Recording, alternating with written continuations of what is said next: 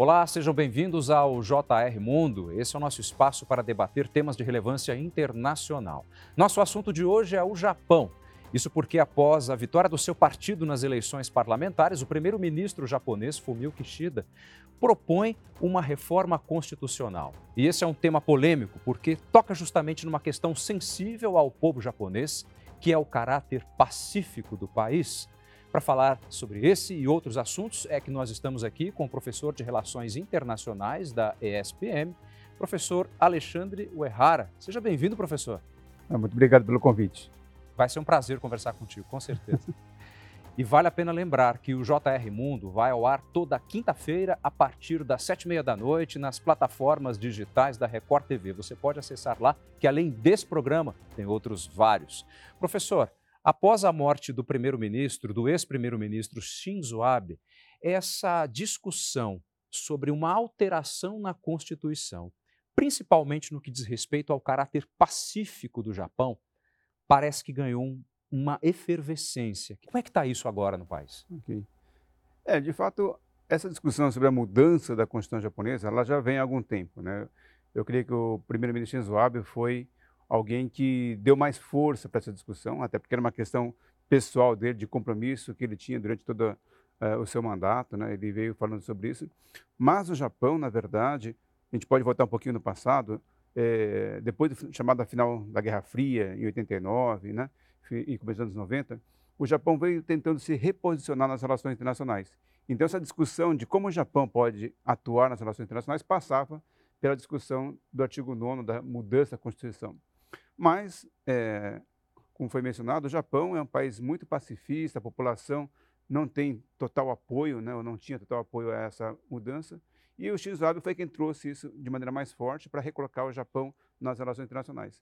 E com a morte dele, sendo isso um elemento da pauta política dele, isso voltou à tona e também para alguns elementos contemporâneos né, que têm acontecido de ameaça, ou percepção de ameaça do Japão, e isso faz que a Constituição seja um tema de debate agora. Professor, nós vamos nos aprofundar nessas questões daqui a pouquinho. Como o senhor mencionou o artigo 9, eu quero inclusive reproduzi-lo aqui para que a gente comece a falar com um pouco mais de profundidade nesse assunto, que o povo japonês é, renuncia para sempre à guerra como direito soberano da nação e ameaça o uso da força como meio de solução de disputas internacionais.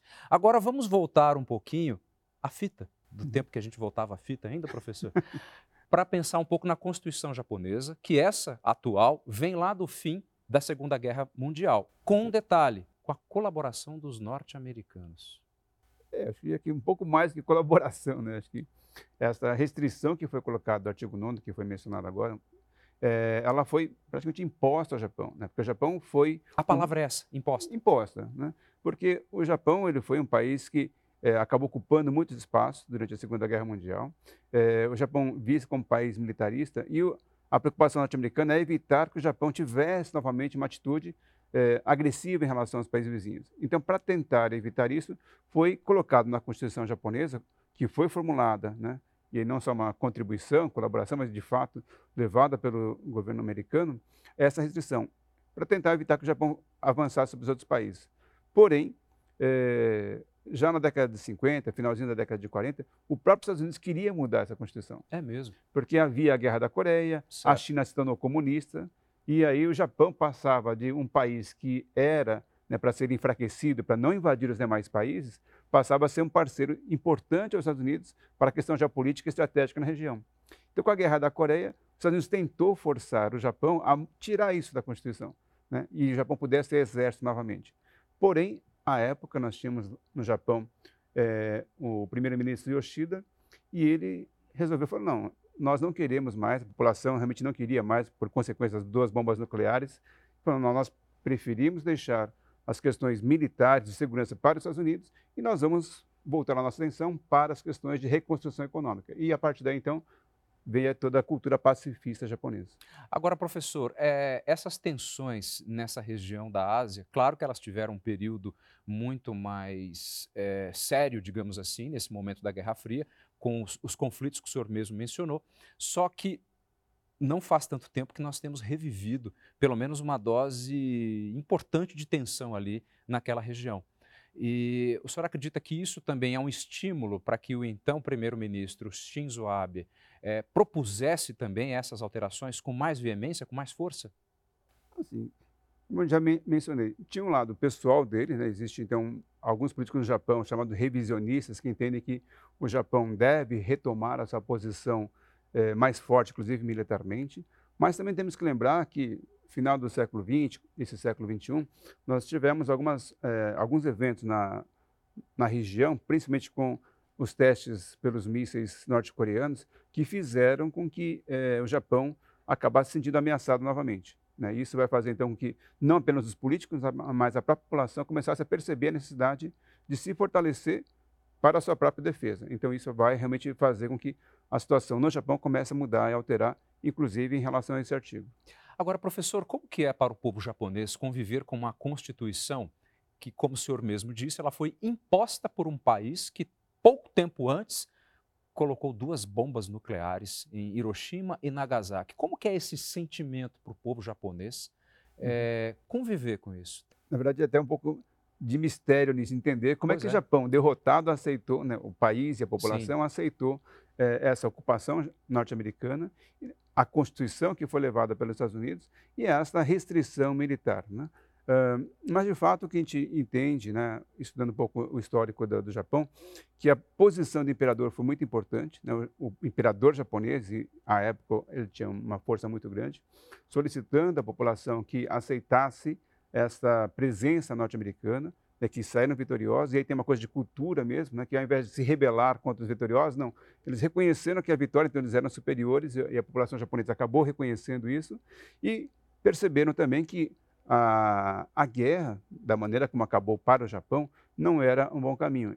E se pensar que depois de 45 em diante, dedicando a sua economia, o Japão teve um crescimento fantástico, né, tornando-se a segunda maior economia do mundo nos anos 80. Então, isso que eu gostaria de conversar com o senhor também, porque acabou sendo uma dúvida. A partir do momento em que o Japão, em tese, creio, não investiria tanto em questões armamentistas, mas se tornou exemplo em tantas outras áreas, é, inclusive na educação, na industrialização, na qualidade dos seus produtos, dá para fazer uma relação direta?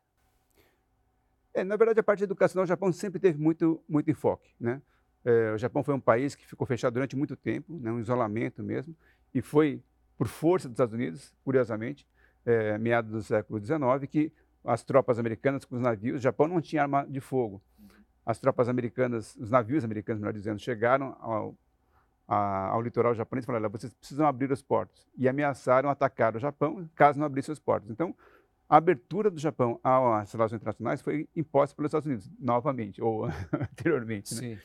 É, mas, a partir daquele momento, o Japão realmente percebeu que havia uma defasagem de conhecimento. O Japão se dedicou muito a avançar e absorver tecnologia, conhecimento internacional. E o Japão, então, desde o final do século XIX, tem investido muito na educação. Tanto é que, assim, na Primeira Guerra Mundial e na Segunda Guerra Mundial, o Japão já era uma potência. Tanto é que ele conseguiu vencer a guerra com a China, venceu a guerra contra Sim. a Rússia. Então, a parte cultural, o Japão teve uma, um investimento muito forte. Com o final da Segunda Guerra e podendo investir apenas na área econômica, desenvolvimento tecnológico, o Japão conseguiu aí destinar muito recurso e isso fez com que o Japão, de 45, com o país destruído, derrotado, já meados da década de 50, o Japão já era novamente uma potência, inclusive beneficiando o Brasil, que recebeu muitos investimentos de empresas japonesas aqui no território. Agora, é, o fato de ter esse caráter pacifista não quer dizer que o Japão não tenha sua força armada. Existe um caráter de autodefesa. Como é isso e qual Perfeito. seria, em tese, a diferença, Perfeito. professor? É, o Japão tem essa chamada força de autodefesa, que foi exatamente por pressão norte-americana novamente, né? Assim, bom, vocês não podem ficar totalmente vulneráveis uhum. a, a, ações internacionais, então pelo menos uma força de autodefesa. Caso vier um ataque externo, vocês possam se defender. Então, para isso foi constituído as forças de autodefesa. Essas forças, elas, em tese, né, assim, seguindo de maneira bastante rígida a lei, ah. a Constituição, seria assim, o Japão não pode atuar fora do seu território. Então, o Japão só poderia atuar em defesa do seu território e seu exército não poderia sair do território japonês. Mas houve, ao longo do tempo, reinterpretações, né? E isso fez com que essa força de autodefesa passasse também a ter a possibilidade de mudar é, a sua performance, o perfil, e passar a atuar externamente. Particularmente em 2007, aí com Shinzo Abe novamente, ele vai propor então a mudança de, é, do que era Agência de Autodefesa para Ministério de Defesa do Japão, que é mais uma contribuição, ou seja, um, uma herança do, do primeiro-ministro Shinzo Abe. Então quer dizer que vai subindo um degrau a mais nessa escala de, de poderio, de influência, pelo que eu estou entendendo. Né? Perfeito. E a gente fala força de defesa parece uma coisa pequena, Sim. mas é hoje uma das principais forças militares do mundo, em termos tecnológicos, capacidade bélica. É pequena, vamos dizer assim, Uhum. comparada com outros países, mas assim, a tecnologia é muito avançada. Agora, quando eh, o primeiro-ministro propõe novamente essa questão da, da revisão constitucional, qual seria a parte mais sensível em que essa mudança poderia eh, ocorrer? Uhum. Onde, por exemplo, que poderia de fato ter alguma alteração? Vamos dizer, o lado subjetivo é a própria re- resistência que a população tem, que a população japonesa prefere, né? logicamente, dedicar sua vida à economia e não se envolver em guerras. Eh, mas o segundo aspecto que é importante é como os países da região vão receber essa mudança. né? Lembramos novamente que o Japão foi um país que invadiu, né, ocupou muitos espaços China, Coreia. China, Coreia, Sudeste Asiático, né? Uhum. praticamente toda a região nor Nordeste e Sudeste Asiático. E essa mudança da Constituição traz à mente dos países vizinhos a possibilidade do que aconteceu durante a Segunda Guerra Mundial. Então, a mudança da Constituição não é simplesmente uma mudança da letra, mas uma mudança de política percebida pelos países vizinhos e que podem trazer aí eh, novamente as memórias e resistência dos países do Sudeste. Eh, professor, por falar em Segunda Guerra Mundial, esse Japão de hoje é muito diferente eh, geopoliticamente daquele Japão dos anos 30, 40 que se aliou com os nazistas, se aliou com os fascistas e constituiu os países do eixo que acabaram sendo aí eh, destruídos, digamos, em parte Uhum. pelos aliados. É muito diferente esse, esse Japão de hoje? Ah, sim, sim, totalmente diferente. Se a gente pegar os princípios da política externa japonesa neste momento, os princípios da política externa é a defesa da democracia e da liberdade. É, esses são os pilares, falando agora do, do primeiro-ministro Kishida, né? Sim. é, é o que ele tem colocado como pilar, né? E isso que tem levado a uma aproximação dos países ocidentais, inclusive dos Estados Unidos. Enquanto lá no passado, a, a percepção de uma política externa japonesa era muito mais dos seus interesses econômicos e de recursos naturais, e não esse princípio da democracia. Né? Então, tanto é que vai se aliar aos nazistas, né? vai aliar ao fascismo. Então, a gente percebe que sim, é um Japão muito diferente. Neste momento, a gente não percebe que haja clima para isso. Professor, naturalmente os Estados Unidos se tornaram, pós anos 40, é, um aliado precioso dos japoneses. Qual que é a postura do governo ou dos governos norte-americanos em relação a essa possibilidade de mudança constitucional? Na verdade, como eu falei, desde os anos 50, o Japão tem sido pressionado a mudar essa Constituição. Né? Os Estados Unidos estão esperando que o Japão tenha uma alteração. As alterações que o ex-primeiro-ministro eh, Shinzo Abe fez foi muito também convergindo com os interesses americanos. Temos que Uhum. lembrar que agora existe uma China que é potência, que é a segunda maior economia do mundo, que é uma potência militar, e os Estados Unidos, preocupado com essa expansão da influência chinesa, tende a querer um Japão mais forte. né? Então, essa possibilidade de o Japão poder atuar de maneira um pouco mais aberta é o que os Estados Unidos está demandando. Por isso, a mudança da Constituição é o que os Estados Unidos querem, mas o Japão é que tem resistido ultimamente. Professor, para a gente já finalizar esse nosso primeiro bloco, eu gostaria de saber do senhor. eh, o senhor citou que no Japão existem os revisionistas no que diz respeito à Constituição. Qual seria a relação dessas, desses grupos com o nosso conceito de direita, de esquerda e essa postura perante reforma ou não da Constituição? Os revisionistas seriam hoje os mais conservadores e mais à direita. Né? É, o Shinzo Abe era considerado um nacionalista, né? mas não um radical, mas ele sim faz parte desse grupo mais é, nacionalista e mais à direita. Então, os revisionistas estão ligados a esses grupos né, que existem em todos os partidos. Às vezes a gente pensa que é só o Partido Liberal Democrata, não. Existem Uhum. outros partidos de centro e também mais à direita que contêm é, membros que são revisionistas e que defendem que o Japão precisa ter, primeiro, a sua independência de política externa e, segundo, que tem que ter a mudança da Constituição para que o seu exército possa atuar de maneira mais livre, inclusive fora do território. Tá ok, professor, eu vou pedir licença ao senhor então, para que nós possamos fazer um rápido intervalo, tá ok? Daqui a pouquinho o JR Mundo volta com o professor de Relações Internacionais da ESPM, Alexandre Uehara. Nosso assunto hoje é a proposta de mudança constitucional do Japão. Até já. Nós estamos de volta com o JR Mundo, que hoje recebe o professor de Relações Internacionais da ESPM, Alexandre Uehara.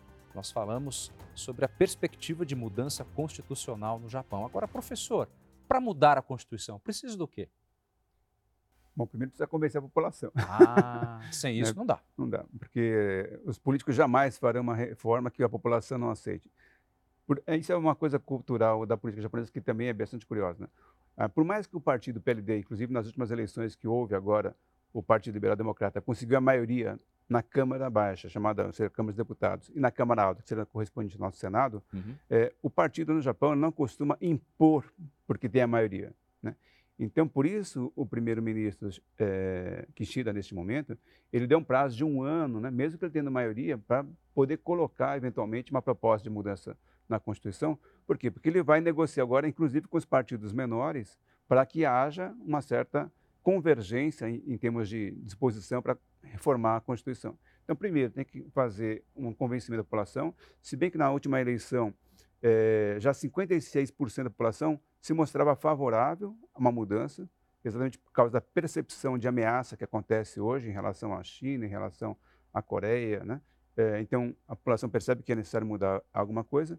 E uh, quando a gente pensa em termos ainda de população, especificamente na boca de urna da última eleição, 80% entendia que sim, era importante se pensar aí em alguma alteração na área da segurança do Japão. Então, é provável né, que assim, haja essa negociação com os partidos e que a população, aparentemente, uma maioria já está favorável também à mudança da Constituição. Nós sabemos que na região das ilhas Senkaku, uhum. os, os navios chineses costumam navegar com frequência e, pelo que nos consta também, vão avançando cada vez mais por essas águas.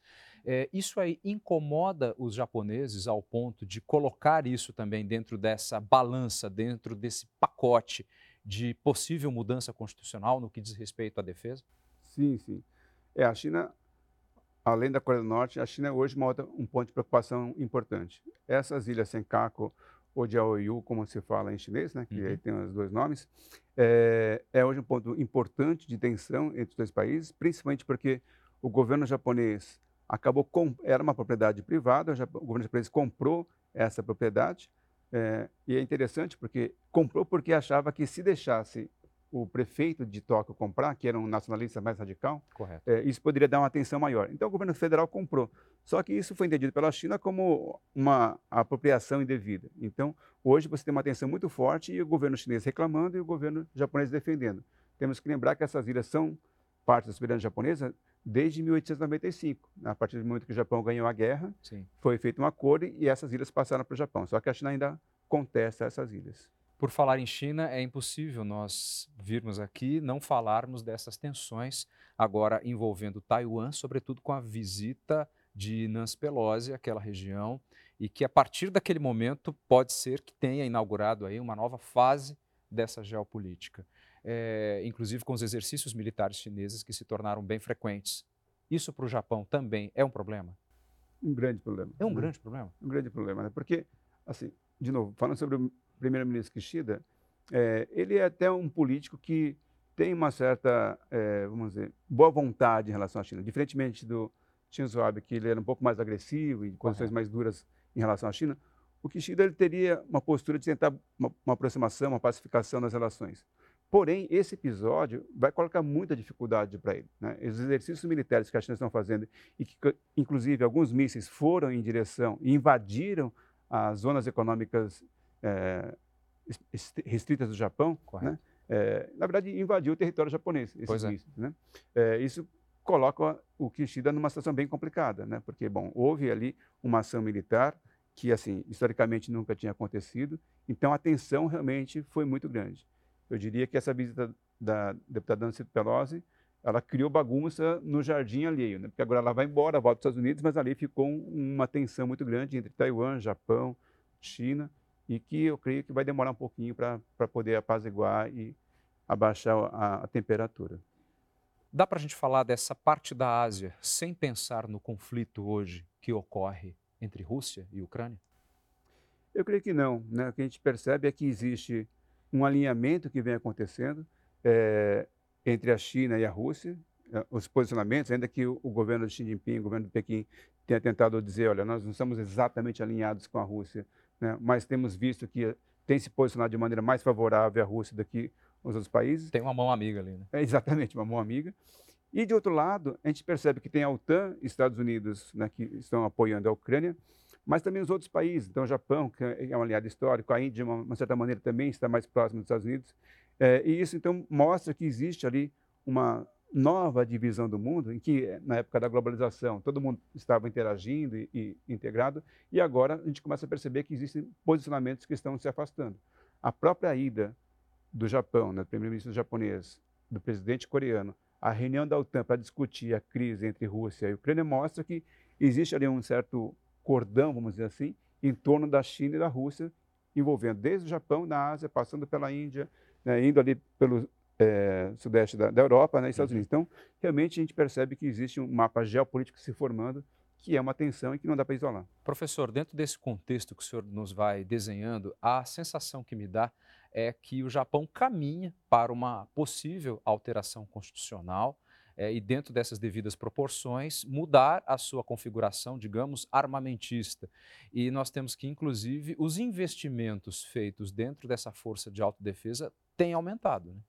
Perfeito. É, já houve aí, tradicionalmente, desde 1976, que foi definido que a ah, seria uma proporção de 1% do PIB japonês para a área de defesa. Uhum. É, recentemente já houve um, um gasto superior a isso, justifica-se por alguns episódios que aconteceram, mas agora o próprio primeiro-ministro Kishida já colocou em discussão a probabilidade, né, pelo menos é uma discussão que vem acontecendo, de dobrar esse valor, né, de, 2, de 1 para 2% do PIB, que é, bom, 100%, né, então, e não é pouca Sim, coisa. Né? Exato. Né? E, e, isso, de novo, chama atenção né, para ver como é que os países vizinhos e a própria China vão reagir em relação a isso. Né? Para nós aqui pode ser uma coisa distante, mas para os países que estão na região é muito importante essa mudança possível da Constituição e do orçamento para a defesa. Coreia do Norte, acho que não vai gostar nada disso. Provavelmente não. Mas é, o Japão um pouco ele está reagindo a essa situação. Né? A Coreia do Norte já vem ameaçando o Japão, já teve mísseis que sobrevoaram o território japonês algumas vezes, né? então mostra que os mísseis coreanos, norte-coreanos, eles conseguem atingir o território japonês, porque ultrapassaram o território japonês. Os mísseis chineses estão chegando ali próximo. Bom, é evidente que os mísseis chineses conseguem atingir o território japonês. São países, né, a Coreia do Norte e a China, país nuclear, e o Japão não tem arma nuclear. Então, existe realmente uma desigualdade, um desequilíbrio estratégico que preocupa os japoneses, ainda que os Estados Unidos seja seu principal aliado. Agora, professor, dentro desse contexto todo, econômico, geopolítico, como o senhor bem explicou, existe a população. E pelo que eu estou entendendo, é, os políticos japoneses não vão de encontro, pelo menos no primeiro momento, ao que pensa a população. Ao contrário, uhum. tenta ir ao encontro, que é uhum. bem diferente. Agora, como, como é que essas mudanças necessariamente acontecem? Podem ter é, plebiscito, referendo, situações assim? Como é que se ouve a população dentro desse contexto? Sim.